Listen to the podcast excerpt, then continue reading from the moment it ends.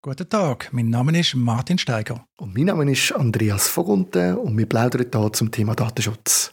Andreas, ich habe gerade ein Webinar für unsere Academy gehalten. Das Thema war, wann benötigen wir einen Datenschutzbeauftragten? Hast du Gelegenheit gehabt, zuzuhören, zuzuschauen? Ja, das habe ich gehabt und äh, es ist wie immer sehr spannend gewesen. Ich habe wieder ganz viele interessante Sachen gelernt. Zum Beispiel, wenn ich das gerade so darf sagen, dass wir äh, in der Schweiz eigentlich in den seltensten Fällen einen brauchen. Und dass es eigentlich vor allem ein Problem ist, das in Deutschland herrscht. Aber wir haben natürlich noch Haufen äh, Themen angeschaut und gehört von dir, die dann äh, das Ganze konkretisiert haben.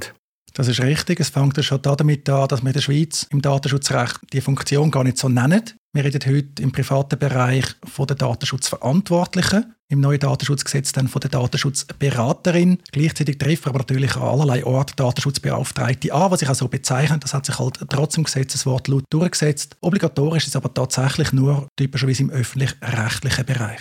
Ich finde es noch interessant, dass wir äh, die Bezeichnung, finde ich, wo relativ harmlos tönt, Datenschutzberaterin haben im Gesetz. Also das ist so. Oder ein Datenschutzbeauftragter, das dunkt mich ist schon im Wort drin, oder? Dort hast du einen Auftrag, du hast nachher auch Verantwortung mit dabei und mich dunkt Berater, Beraterin, das ist immer so ein bisschen, tönt halt immer ein bisschen verantwortungslos, oder? Du weißt also auch, wie es ist, Berater sein heisst, man kann seine Meinung abgeben, die anderen können sie brauchen oder nicht. Verantwortung für das Resultat übernimmt man in der Regel nicht. Ich weiss nicht, wie das bei dir ist. Als Anwalt haftig. Hat darum auch eine Berufshaftpflichtversicherung, ist obligatorisch. Übrigens sehr teuer. Deutet darauf hin, dass der Anwalt ab und zu Fehler unterlaufen. Ich weiss aber natürlich, was du meinst. Ich bin aber anderer Meinung. Ich finde die Bezeichnung in der Schweiz ehrlich, weil es geht um eine Beratung. Für den Datenschutz im Unternehmen zum Beispiel ist halt nicht Datenschutzberaterin oder auch die Datenschutzbeauftragte verantwortlich, sondern die Verantwortung mit anderen Personen tragen. Von dem her finde ich die Bezeichnung eigentlich sehr gut, weil es ist tatsächlich eine beratende Funktion, je nach Rechtsordnung, aber auch eine kontrollierende Funktion. Verantwortung am Schluss, dass das Datenschutzrecht eingehalten wird, liegt aber nicht bei diesen Personen, sondern bei Personen, die typischerweise ein einen anderen Titel haben, eine Führungsfunktion und häufig auch besser entschädigt sind natürlich. Ja, das habe ich heute auch gelernt in dem Webinar, dass selbst der Datenschutzbeauftragte in Deutschland letztendlich äh, Verantwortung nicht kann abnehmen in den Personen, die dann tatsächlich Verantwortung tragen.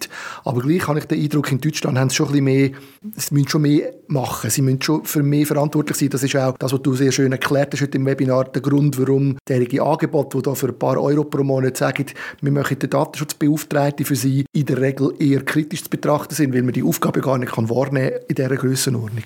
Das ist richtig. Der heikle Punkt ist die Kontrollaufgabe. Datenschutzbeauftragte in Deutschland müssen kontrollieren. Sie müssen können nachweisen, dass sie wirksam kontrolliert haben. Sonst haben sie halt dann doch einen Haftungsfall. Und wenn man online googelt, wir haben das im Webinar gemacht, dann sieht man, da gibt es Angebote für 35 Euro im Monat, vielleicht auch für 145 Euro im Monat. Das ist vollkommen unrealistisch. Dass eine Person, die diese Fähigkeit, die Praxis hat, die sie eben braucht, das ist ein anspruchsvoller Job, Datenschutzbeauftragte, das ist unmöglich, dass so eine Person zu dem Tarif sinnvoll tätig sein kann.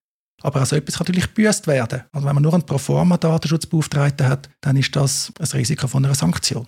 Ja, das kann ich mir gut vorstellen. Du hast ein Beispiel gezeigt von einer Bus von 75'000 Euro, wo jemand einen Datenschutzbeauftragten gestellt hat, der aber sonst gegen die Regeln verstoßen hat. Also im Sinne von, die Person darf ja nicht äh, in die Führungsfunktion eingebunden sein. Die muss quasi weisungs, ähm, also frei sein von Weisungen. Von der, von, sie muss quasi selber können entscheiden, was sie zu tun hat im Zusammenhang mit Datenschutz.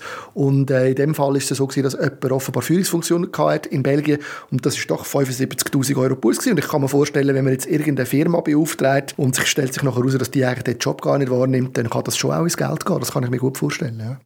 Das kann tatsächlich zu Problemen führen. Am schlimmsten ist es, wenn der Datenschutzbeauftragte Kontakte mit der Aufsichtsbehörde, das gehört zu seinen Aufgaben, und nachher merkt die, ah, der ist nicht so kompetent, das macht er eigentlich, und dann schaut sie ihm auf die Finger. Das andere große Thema ist tatsächlich die Unabhängigkeit, die Weisungsungebundenheit. Ist einer der häufigsten Fehler, sieht man vielfach in Datenschutzerklärungen. Da wird stolz erwähnt in der Schweiz, wir haben einen Datenschutzbeauftragten, aber dann ist das häufig der Geschäftsführer. Kann man sagen, oh, gute Idee, die Person wird gesamthaft Verantwortung wahrnehmen, ist aber für den Datenschutzberater, für den Datenschutzbeauftragten im rechtlichen Sinn nicht zulässig. Man soll sich nicht können selber beraten, sich nicht können selber kontrollieren. Das wird die Funktion aushöhlen.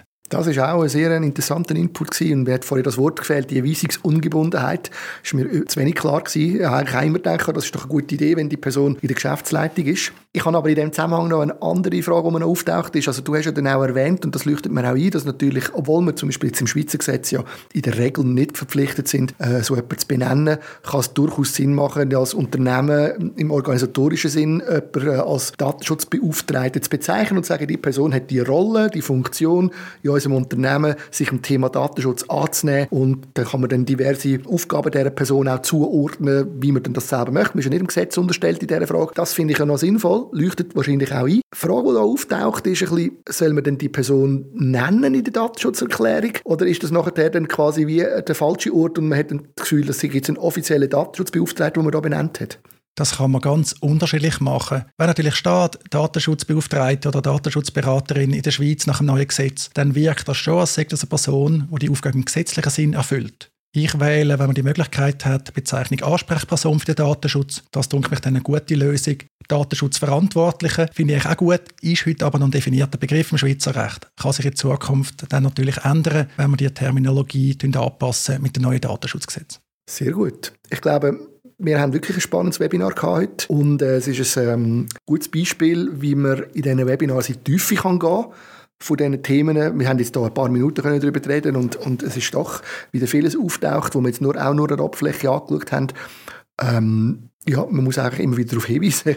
Besten Dank für das positive Feedback, Andreas. Von mir noch das Feedback an unsere Zuhörerinnen und Zuhörer. Ihr könnt uns abonnieren. Es ist ein Podcast, den ihr hört. Ihr könnt euch also nicht nur im Webplayer hören, im Browser, sondern auch in der Podcast-App von eurer Wahl. Könnt ihr uns abonnieren. Und wir freuen uns natürlich auch, wenn wir positive Bewertungen bekommen, zum Beispiel in der Podcast-App von Apple, auf eurem iPhone oder auch anderswo.